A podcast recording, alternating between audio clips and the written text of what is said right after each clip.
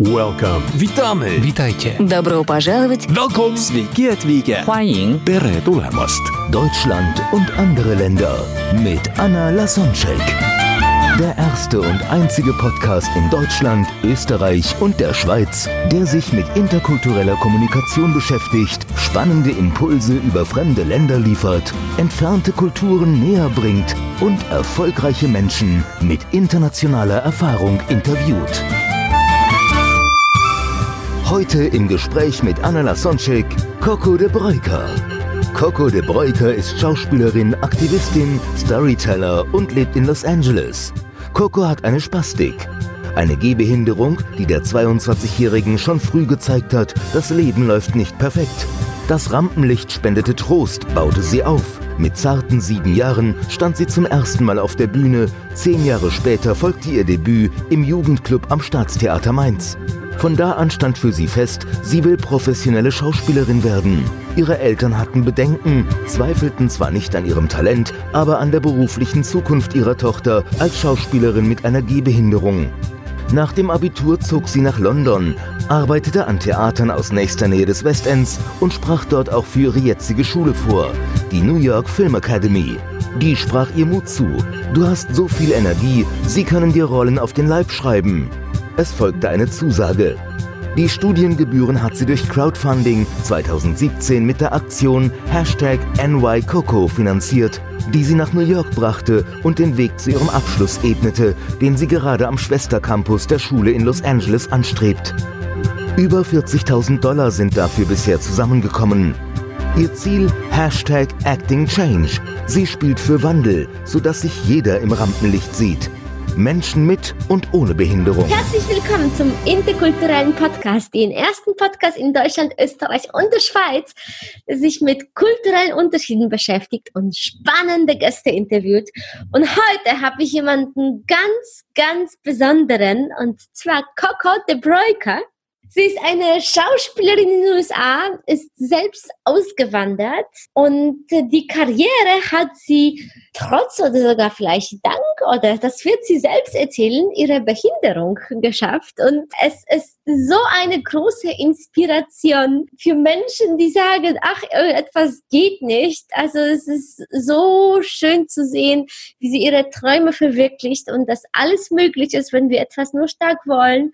Und das sogar nicht nur in unserem Land, sondern auch in, in, in einem Fremdland. Und wie sie selbst so schön sagt, in unseren Zeiten können wir uns das Land aussuchen, wo wir leben. Und es muss nicht die Heimat sein. Sie hat das irgendwie im Vorgespräch schöner gesagt. Coco, ich freue mich riesig, dass du Zeit gefunden hast und dass wir jetzt sprechen können. Hallo. Ja, hallo Anja. Ich freue mich mega hier zu sein. Also ähm, ist echt schön, weil ich hatte auch davor mir deinen Podcast angehört und ich finde es einfach so schön, dass du so eine Mission hast, so einfach Brücken zu bauen und so ja, einfach Brücken zwischen den Ländern zu spannen. Und ja, das hat mich sehr bewegt. Und ich glaube, dass wir da auch beide sozusagen so einen, den gleichen Wert haben, für diese Welt Brücken zu bauen und diese Welt ein bisschen mehr zusammenzubringen.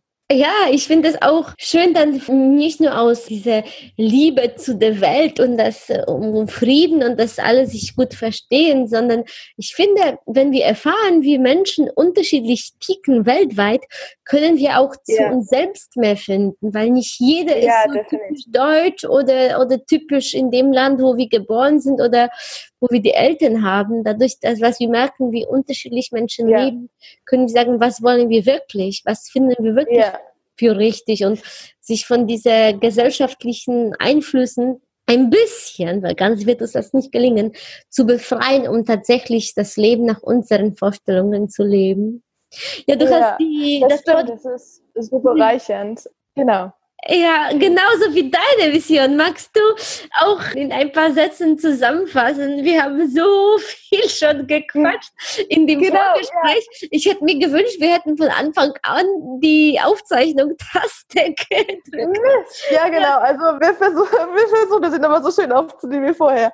Genau. Ja, also du hast mich ja auch nach meiner Mission gefragt und ich bin Schauspielerin und mein Ziel ist es, durch Schauspiel und auch durch meine Kunst Menschen auf der einen Seite zu mehr Imperfektion zu mehr Verletzlichkeit, aber auch zu zeigen, dass Fehler oder Behinderung oder Makel, die wir haben, halt auch einfach eine Chance und Stärke sein kann. Und von daher hat mir da Schauspiel hilft mir bis heute jeden Tag sehr dabei, mich selber anzunehmen, weil ich eine, eine Gehbehinderung habe seit Geburt. Das ist eine Spastik und das sieht so ein bisschen aus, als mir hat mal jemand ge gesagt, das sieht aus, als würde ich Tango, Tango tanzen oder Salsa tanzen. Und, äh, Was für eine ja, Metapher. Ja, das war ganz, war ganz süß. Und ja, ich selber sage von mir immer, ich kann eigentlich alles, das sieht nur anders aus oder dauert länger. Also ja. Warst du immer schon so positiv? Also ich höre so viel Lebensfreude.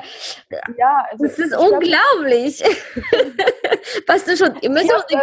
Oder wie, wie schaffst du das? Trotz der Behinderung jetzt nicht in die Opferrolle zu, zu gehen, sondern einfach wirklich Inspiration für gesunde Menschen zu sein, was alles machbar ist. Wie viele mm. gesunde, in Anführungsstrichen, Menschen träumen davon, Schauspieler zu sein und du gerade traust dich dann nach New York, Los Angeles, London, wo du alles gelebt hast, dann ja. einfach auf eigene Faust umzuziehen und deinen Traum zu verwirklichen ja, also ich glaube, ähm, eine ganz große Inspiration war und ist heute noch meine, meine Mama, würde ich sagen, und meine Eltern generell, die ein sehr positives Mindset haben. Und meine Mama hat zum Beispiel auch, also sie hat mich wirklich aufwachsen lassen wie ein ganz normales Mädchen, in Anführungsstrichen. Also man muss ja jetzt immer irgendwie überall Anführungsstriche setzen, aber ich würde sagen, ich bin von mir aus, ich bin ein ganz normales Mädchen, ich bin eine ganz normale Frau, wie jede andere auch. Und es war zum Beispiel so, als ich ich hatte zum Beispiel nie wirklich einen Rollator. Ich hatte dann Puppenwagen und da hat sie dann unten Steine reingelegt, damit er halt schwer genug war, mich, mich zu halten, falls ich irgendwie stolpere oder so. Aber sie war immer darauf fokussiert, dass es halt alles schön aussieht. Und also das hat sie jetzt auch so zur Profession gemacht.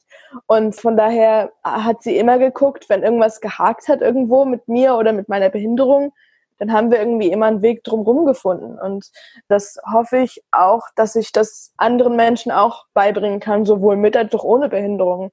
Und einfach zu sagen, wenn ihr merkt oder wenn ihr denkt, ihr könnt was nicht, dann die Amerikaner sagen, think outside the box. Also es gibt ja immer irgendwie einen Weg drumherum oder einen Weg drüber hinweg oder einen anderen Weg. Und von daher, ja, hat mich da meine Mama, um ehrlich zu sein, äh, sehr inspiriert und tut sie heute noch. Und ich sehe mich halt auch genau wie du als Brückenbauerin zwischen Menschen mit und ohne Behinderung, weil meine engsten Freunde, die sagen, Mensch, Coco, wenn du äh, öffentlich über Behinderung und Schauspiel redest, dann bin ich immer so ein bisschen verdattert, weil du bist für mich, du zählst für mich irgendwie nicht so wirklich als äh, Mensch mit einer Behinderung, weil ich die, deine Behinderung nicht mehr sehe. Du bist für mich Coco, du bist für mich wie jeder andere auch. Also und ähm, auf der anderen Seite kann ich es aber auch nicht negieren, weil ich laufe halt wirklich abnormal. Ich laufe komisch und das sehen halt auch Menschen gerade auf der Straße und ja, also ähm, äh, hier durch die, durch die Stimme können wir das nicht erkennen, aber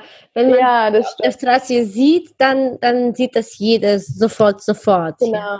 Ja, nee, aber deshalb muss ich auch sagen, es ist auch das Schöne an Social Media, weil bevor ich mit Schauspiel wirklich mit dem äh, Studium und bevor das meine Reise auch in London losging, da habe ich meine, meine Behinderung auf Social Media wirklich nie öffentlich gemacht. Ich habe da einfach meine Gedanken preisgegeben und ich war da einfach total dankbar, dass ich äh, angenommen wurde, ohne irgendwelche Vorurteile. Und also ich muss sagen, dass heute gerade Menschen mit jeglicher Art von Behinderung halt immer noch bevormundet werden, also oder irgendwie auch äh, als Symbol für Inspiration gesehen werden, ohne dass sie irgendwas machen dafür. Und von daher äh, war ich da immer sehr dankbar, dass, dass man auch gerade, wenn man jetzt hier auch ohne Bild so redet, dass man einfach die Gedanken freien Lauf lassen kann. Und ich glaube, dass ich darin auch so ein bisschen meine Mission gefunden habe, die Menschen darin ja wirklich zu challengen und herauszufordern, ähm, einfach tiefer in einen Menschen reinzusehen. Und das macht man wiederum halt auch im Schauspiel, dass man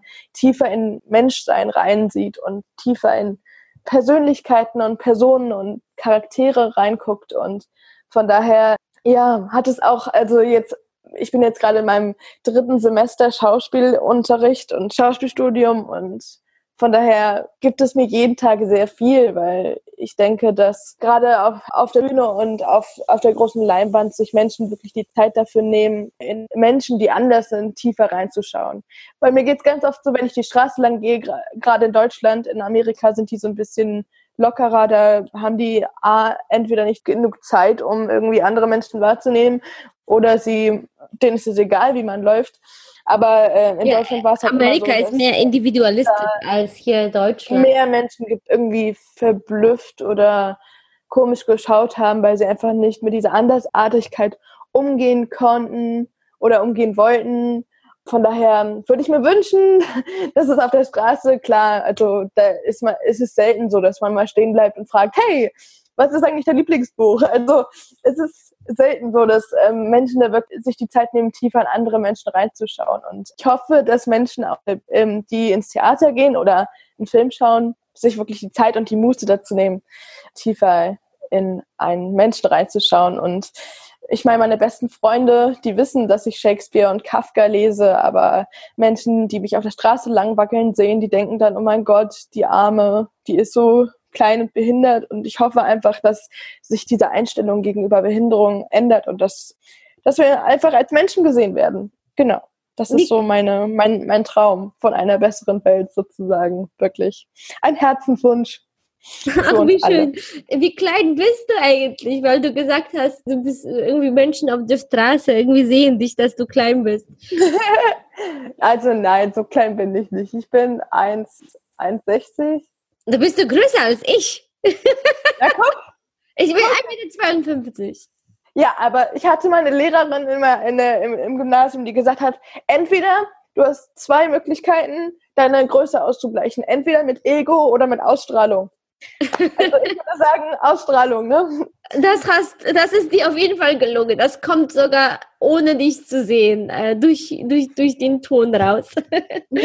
ja, schön. Ja, du hast schon angefangen darüber zu sprechen, dass in, in Amerika dieses Out-of-the-Box-Denken ganz normal ist und auch wie unterschiedlich Menschen dich auf der Straße wahrnehmen. Was ist dir noch so aufgefallen? Welche Unterschiede nimmst du am stärksten wahr im Alltag zwischen den Deutschen und den US-Amerikanern? Also gerade auch wenn man jetzt, ich habe ein Jahr jetzt in New York gelebt und ein Jahr in, äh, ich lebe jetzt gerade in Los Angeles.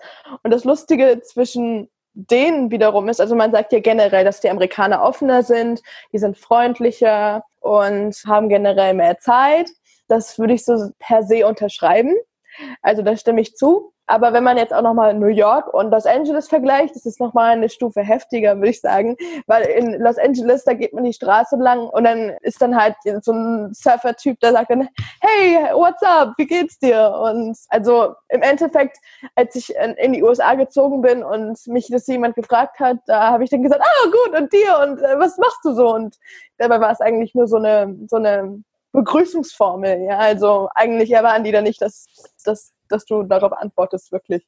Aber ähm, das ist dann halt so äh, erster Schritt, der so unterschiedlich ist zwischen Amerikanern und Deutschen oder auch zum Beispiel Briten. Also als ich dann aus London wiederkam, die Briten haben zum Beispiel die süße Eigenart, dass sie, bevor sie aus dem Bus aussteigen, sich beim Busfahrer bedanken. Also nicht nur, wenn sie an der ersten Tür stehen, an der ersten Tür beim Fahrer, sondern auch bei der zweiten Tür. Also die, ich habe da in einem kleineren Dorf gewohnt, in der Nähe von einer halben Stunde von London entfernt. Und da ist es dann halt wirklich so gang und gäbe, dass die dann halt auch an der zweiten oder dritten Tür dann durch den ganzen Bus abends oder auch mittags schreien, thank you, und dann aussteigen. Also ich fand das total niedlich und ich habe das dann halt auch angefangen, also versucht. Ja, ich kann mich erinnern, als ich selbst schockiert war, ich habe in Cambridge gelebt und dann ja. der Busfahrer Sweetheart zu mir gesagt hat und ich dachte mir irgendwie, er will flirten, dabei ist es so, das ist ganz normal.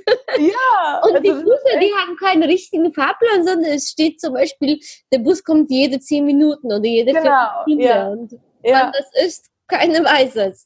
Ja, genau. Bus kommt ja. halt, wenn es kommt, ja. Die, die fahren regelmäßig in den, den, gleichen Abständen weg von der ersten Haltestelle und wegen Stau, ja. man kann das ja nicht einschätzen, denken die ja. wahrscheinlich, oder keine Ahnung. Das ist, das ist noch heftiger hier in Los Angeles, weil die, alle sagen ja, wenn man nach Los Angeles fährt, ne, wenn man in Los Angeles braucht man ein Auto. Ich habe gerade kein Auto, weil ich noch kein Auto fahre, das muss ich noch üben oder lernen, beziehungsweise, aber es ist so, ich habe dann gesagt, oh, das schaffen wir schon, ne? Aber dann, dann habe ich die erste, das erste Mal an der Bushaltestelle und die ist auch gar nicht, die ist ziemlich nah an meinem Haus eigentlich. Aber der Bus, der fährt einmal die Stunde. Und es ist so, ich bin ja in Mainz aufgewachsen. Also wenn man, also ich sage dann immer zu meinen Freunden, Mainz ist die Hälfte von Brooklyn, ja, also im Vergleich zu New York, Mainz, ist so klein, aber da fährt der Bus wenn du Glück hast, fährt der drei, vier, fünf Mal die Stunde, ja, also oder alle zehn Minuten. Also der fährt öfter als hier jetzt in Los Angeles und dadurch, dass alles so weit auseinander ist, muss man halt überall hinfahren, wirklich. Also ja, es ist, es ist dort nicht so üblich, mit dem Bus ja, zu fahren. Also es ist halt äh, gut, dass es jetzt so Taxidienste wie Uber gibt und so. Also das ist dann echt gut. Aber ansonsten, also auch gerade meine Schule hier, meine Uni, die hat hier zwei, zwei Gebäude. Eine für Schauspieler und eine für alle anderen. Und ich glaube, wir haben ein eigenes Schauspielergebäude, weil die Schaus Schauspieler immer so laut sind, angeblich. Und ähm, die beiden Gebäude, die sind auch, eine, ich glaube, fünf Minuten Fahrtweg entfernt. Und wenn man läuft, dann läuft man locker mal 20 Minuten oder so zu einem anderen Gebäude rüber. Das ist so ein bisschen, ja, es ist eine Herausforderung, aber hm. das Gute ist immer, ich denke mir dann immer, naja, kann man doch wirklich wie so ein Workout sehen und dann läuft man mal ein bisschen, das ist gut für Geist und Seele und Körper. Und ja, ich lau laufe gerade hier sehr viel, aber es ist, es ist immer schöner Sonnenschein. Und ja. Morgen bei Deutschland und andere Länder. Coco de Breuker erfüllt sich ihren Traum.